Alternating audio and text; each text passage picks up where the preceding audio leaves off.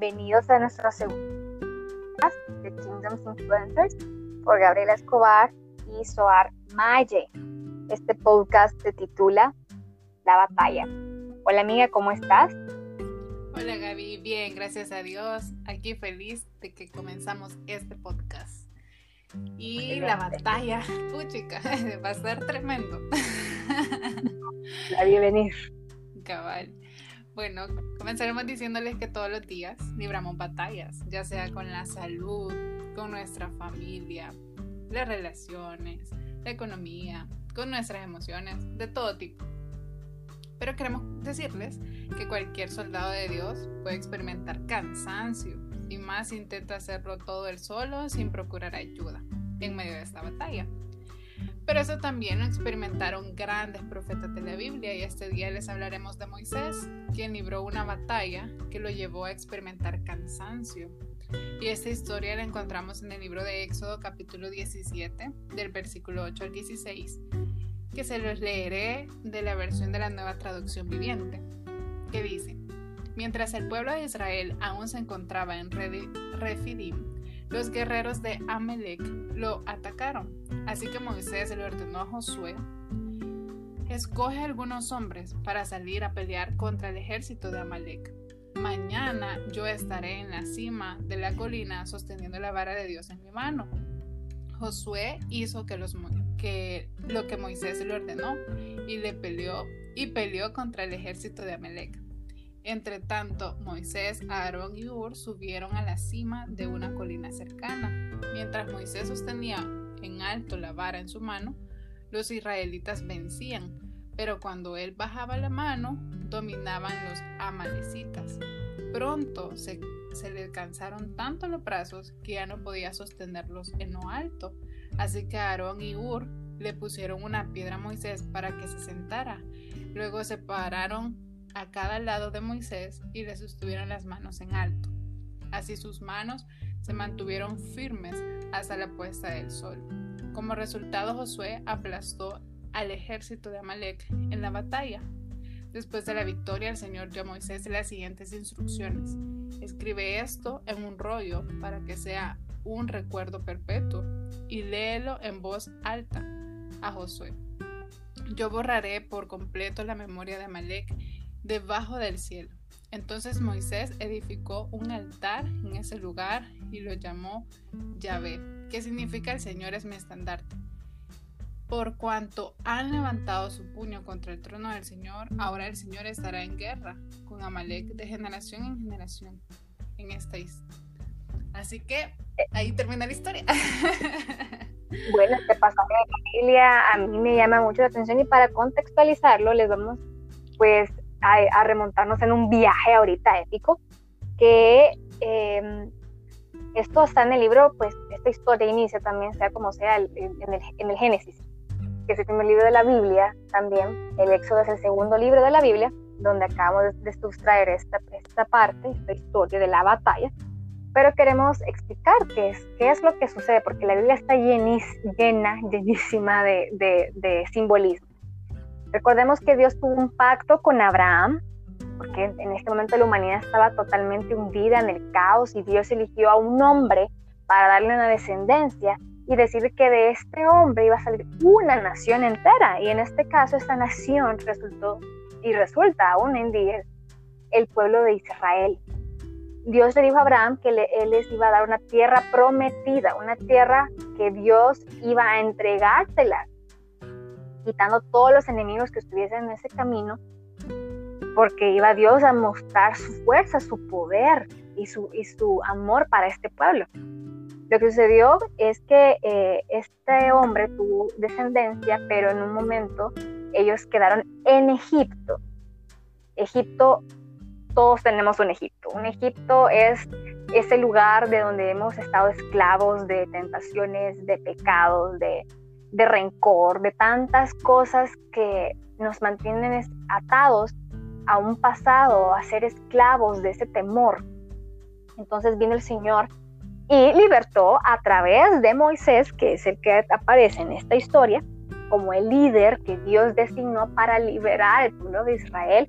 Y Moisés siempre, pues, él es, judío. todo este pueblo israelita, Dios iba delante de ellos. Pero lo que me impresiona es que cuando vienen y llegan a la tierra a empezar a conquistar la tierra prometida, porque Dios les dijo, los voy a sacar de la esclavitud para llevarlos a un nuevo territorio. Y así pasan nuestras vidas. Dios nos saca del pecado, del temor, de adicciones, que es nuestro Egipto, y nos permite llegar a una tierra prometida en Él. Y entonces aquí lo que me impresiona es que el primer simbolismo es que en una batalla siempre hay un contrincante, ¿verdad? Hay alguien, una fuerza puesta. En este caso, la fuerza puesta es Amalek, el pueblo de Amalek. Y lo interesante de esto es que ellos estaban ligados con Egipto, tenían relación porque el, el, nombre Amalek en el hebreo significa el que exprime, el que oprime. Yo quiero que tú y yo entendamos que este nombre de Amalek, tú y yo hemos tenido batallas contra esto, no directamente eh, como una batalla pues de espada y todo, pero sí en nuestra vida espiritual, porque Amalek representa la maldad, la impureza, eh, lo que te quiere volver a, hacer irte para atrás, que volvás a ser esclavo. Y fíjate qué interesante que la primera batalla que libró el pueblo de Israel fue contra un pueblo, o sea, contra un enemigo que quería volver a oprimirlos. Cuando tu vida y mi vida Dios nos liberta, de nuestro Egipto, de nuestro pasado, de, nuestro, de nuestra cautividad, nos vamos a encontrar con esta batalla, una batalla de alguien de fuerzas que nos quieren volver a oprimir. Eso significa Malek, es una duda, es, es esa incertidumbre, es todo eso que quiere volver a llevarte a Egipto, volver a llevarte cautivo. El segundo punto de simbolismo que mencionó Suárez en la historia es el, en, la, en la parte en que menciona que Moisés alzó la vara. Y aquí ya vamos con, la, con nuestras armas espirituales, la arma que tenía Moisés en ese momento. La vara representa la fuerza de Dios, el Espíritu Santo. Y la vara fue designada por Dios a Moisés. Tu vida y en mi vida tenemos esta arma poderosísima que es el Espíritu Santo que Dios lo designa a nosotros. Esa vara fue la misma vara que hizo que el, mar rojo se partiera en dos y el pueblo fuera libre de Egipto. Esa misma vara es la que sostenía este hombre contra esta lucha del pueblo contra Amalek. Y es la misma vara, esa es, es, la autoridad, es la fuerza que el Espíritu Santo nos da hoy en día para afrontar a nuestros enemigos. Esto quiere decir que la batalla no se gana con fuerzas humanas, esto se gana con lo espiritual, con lo que Dios nos designa. El siguiente simbolismo es la roca, me encanta, porque la roca eh, significa el cimiento, tal como lo dice el versículo Isaías 28, 16, que hace referencia a Jesús. Me encanta, se los voy a leer. Isaías 28, versículo 16 de la nueva traducción viviente dice así. Por lo tanto, esto dice el Señor soberano. Miren, pongo una piedra de cimiento en Jerusalén una piedra sólida y aprobada. Es una preciosa piedra principal sobre la cual se puede construir con seguridad. El que crea jamás será sacudido. Esto me encanta, es poderoso porque esa roca que dice que Uri y Aarón le pusieron a Moisés para que, porque ya estaba cansado, porque en tus fuerzas y en mis fuerzas, como mencionó Soar, hay un punto que ya estamos debilitados, pero aquí me encanta que viene el poder de Dios a través de Jesús, que es esta roca que menciona el profeta Isaías, que nadie en él será sacudido. Pusieron esta roca debajo de Moisés y él estuvo sostenido, porque en esta batalla necesitamos ese fundamento, ese cimiento que no nos va a dejar que nos caigamos, que nos derrumbemos. Y este es Jesús. En mi vida y en tu vida, solamente Cristo puede hacer esto me encanta, a mí me encanta. Y para finalizar, el otro simbolismo también es que en esta batalla tenemos que dejarnos ayudar por los demás quienes serán puestos por Dios. En el caso de Moisés, sus manos fueron levantadas por Aarón, su hermano, que significa su nombre, significa centro de gozo, resplandeciente. Imagínate qué interesante. Y Ur, su nombre significa llama y luz brillante. Esto me encanta porque a veces uno puede leer eh, porciones de la Biblia y hay muchísimo que adentrar en cada uno de los simbolismos con los nombres, con los números, pero en este momento, Soar, queremos que por favor tú nos comentes cuál ha sido tu batalla en la cual has tenido todos estos elementos juntos, combinados, que has tenido una maleta enfrente de ti, es decir, que has tenido una fuerza que te ha querido oprimir, que ha querido exprimirte, que ha querido opacarte, que ha querido volverte a llevar cautiva a tu Egipto, o sea, a tu, a tu vida pues de esclavitud que hemos tenido todos, pero que has tenido a Cristo como esa roca que no te ha permitido que te caigas, no que ha sido tu cimiento, que has tenido por Dios, te ha designado esa vara que es el Espíritu Santo para que ese enemigo sea derrotado y que has tenido personas que Dios ha puesto como un Aarón y como un Ur, personas que han, te han dado gozo, que han dado esa llama del Espíritu también, que han sido resplandecientes en tu batalla y que te han sostenido también.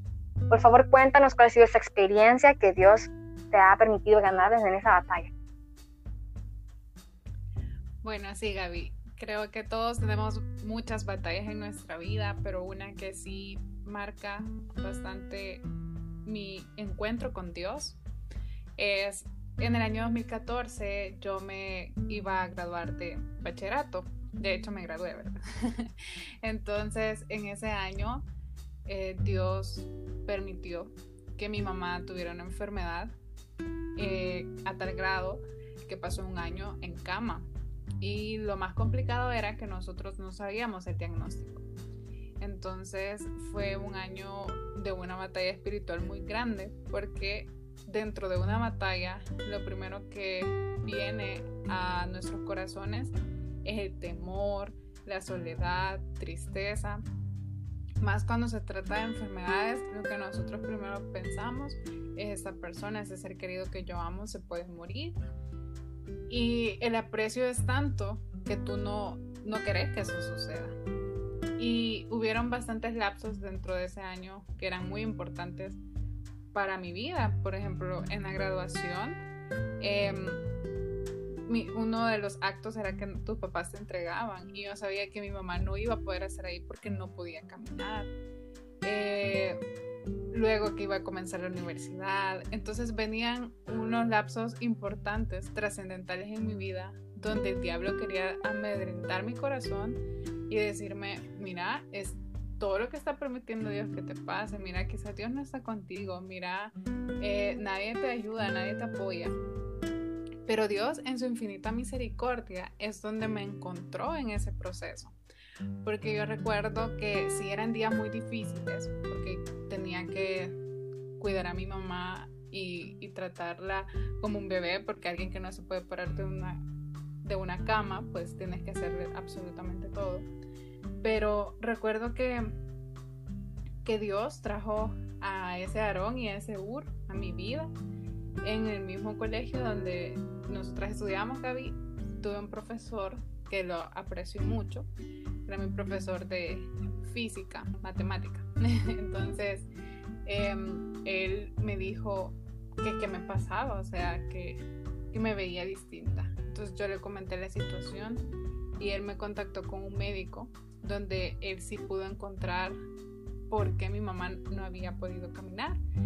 Y pues comenzamos un proceso para poder darle ese tratamiento a mi mamá, ya que tenía tres hernias en la columna, las cuales no podían ser operadas porque si se quitaban mi mamá quedaba inválida. Entonces necesitábamos un tratamiento que no es tan barato, pero en su infinita misericordia Dios puso muchas personas que nos ayudaron en ese proceso. Y recuerdo que llegó el 31 de diciembre de ese año y yo me sentía, me, sentía con muchos sentimientos encontrados, porque yo sabía que Dios estaba en el proceso, pero me sentía débil por, todo el, por todas las situaciones que estaban aconteciendo. En ese año yo cumplí mi mayoría de edad, en ese año yo estaba estudiando la carrera con la que iba a iniciar a, a estudiar y pues mi mamá eh, seguía en cama. Entonces recuerdo que ese 31 de diciembre me tocó ir sola a la iglesia porque yo dije, aunque mi hermana y mi papá sigan cuidando a mi mamá, yo voy a ir a agradecerle a Dios. Yo voy a ir a la iglesia y yo le voy a decir a Dios que gracias porque me permitió, a pesar de todo eso, terminar mis estudios, me permitió seguir viendo a mi mamá, encontrar una respuesta. Entonces, en ese, en ese día yo sentí un abrazo de Dios, un encuentro con Dios muy grande y es donde encontré mi cimiento, así como lo hizo Moisés. Cuando se sentó en la roca y encontró su cimiento, ahí encontré yo también a Dios, un abrazo de parte de Dios. Y dije, bueno, Dios ha mandado a muchas personas a que levanten mis manos en este momento en la batalla y no tengo que dejarme desfallecer.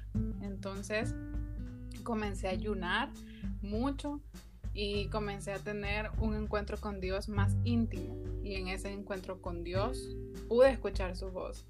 Y él me dijo algo muy interesante, así como se lo dijo a Moisés. Escribe en un rollo. Me, especificó cómo lo iba a escribir, todas las situaciones que me iban a pasar por siete días. Y yo lo hice así, y me dijo de que eso lo iba a recordar en un momento donde yo volviera a caer, a un momento donde el diablo me quisiera recordar, me quisiera llevar a mi Egipto, a donde me volvieran a decir, mira, no estás, estás sola, nadie te quiere, mira todo lo que te está pasando, mira Dios lo que está permitiendo, quizás tu Dios no está haciendo nada bueno aquí.